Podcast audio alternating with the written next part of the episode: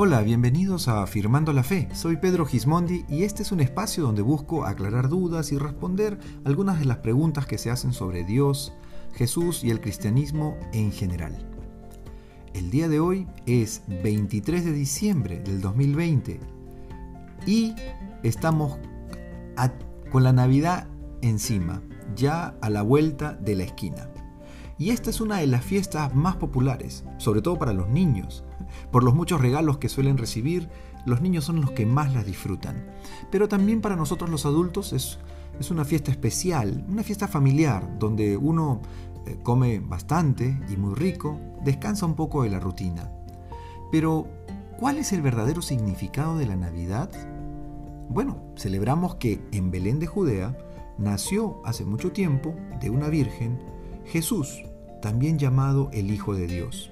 En nuestros países latinos de cultura cristiana eh, católica, ¿no? Es, es una tradición y es algo muy común hablar del nacimiento del Hijo de Dios, pero tanto así que fácilmente perdemos de vista la trascendencia y la importancia de esta celebración.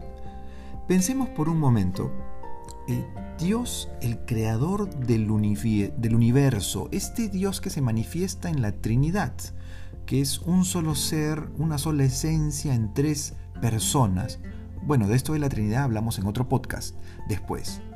Pero que este Dios, que además es eterno, eh, puro amor, santo y justo, decide encarnarse y se limita a un pequeño ser humano. Esto es increíble, es verdaderamente un milagro. Mi amigo Alex San Pedro, predicador español, cantante, compositor y un pensador brillante, tuiteó lo siguiente hace poco. Eh, lo cito textualmente.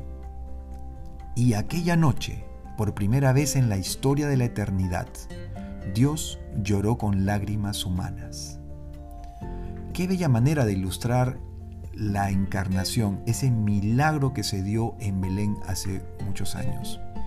Por supuesto que para muchos amigos ateos hablar de la encarnación de Dios, del nacimiento virginal, es una locura. Eh, me dirán que quizás es solo un mito, una historia inventada, pero Pedro, ¿cómo puedes creer en esto?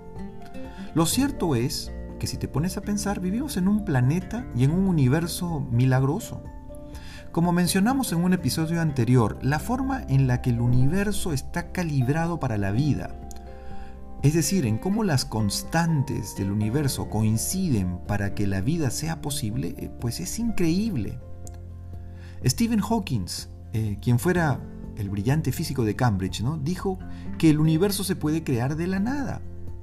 Lo cito, textualmente dijo lo siguiente, la creación espontánea es la razón por la que hay algo en lugar de nada, por la que el universo existe, por la que nosotros existimos. Bueno, a mí eso me suena algo increíble, algo sobrenatural.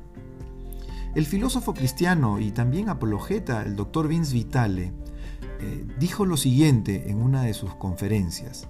Él dijo, consideremos al filósofo ateo Quentin Smith, alguien con 12 libros y muchos artículos publicados. Este es el mejor intento que tiene Smith de explicar el universo naturalista. Dijo literalmente, el hecho es que la creencia más razonable es que venimos de la nada, por nada y para nada. Debemos reconocer nuestro fundamento en la nada y sentir todo el hecho maravilloso de que tenemos la oportunidad de participar de este increíble estallido solar que interrumpe sin razón el reino del no ser. Eso dijo Smith. Definitivamente suena como un nacimiento virginal, nos dice Vitale. Una vez más, se llegó a la misma conclusión. Vivimos en un mundo milagroso, no se puede evitar ese hecho. No se trata de si creemos en un nacimiento virginal, sino de qué nacimiento virginal elegimos aceptar. Podemos elegir aceptar el nacimiento virginal de un universo ateo, que nos es indiferente, o podemos creer en el nacimiento virginal de un Dios que nos ama profundamente, que vino, que nació entre nosotros y vino a vivir a nuestro lado, a llamarnos hijos, hijas, hermana, amigos. En realidad, esto es exactamente lo opuesto a la indiferencia. Es alguien que no está ciego en cuanto a ti y que te ve como eres y sin embargo te ama. Te ama tal y como eres. Pues de eso se trata la Navidad.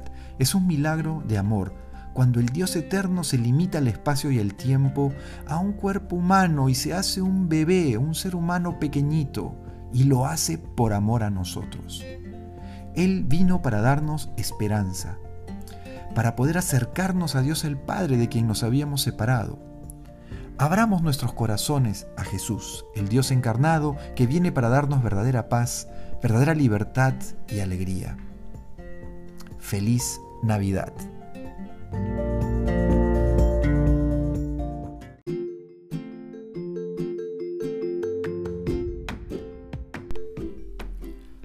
Gracias por escuchar. Puedes enviarme tus preguntas al correo afirmandolafe.gmail.com y síguenos en nuestras redes sociales como Afirmando la Fe. Hasta la próxima.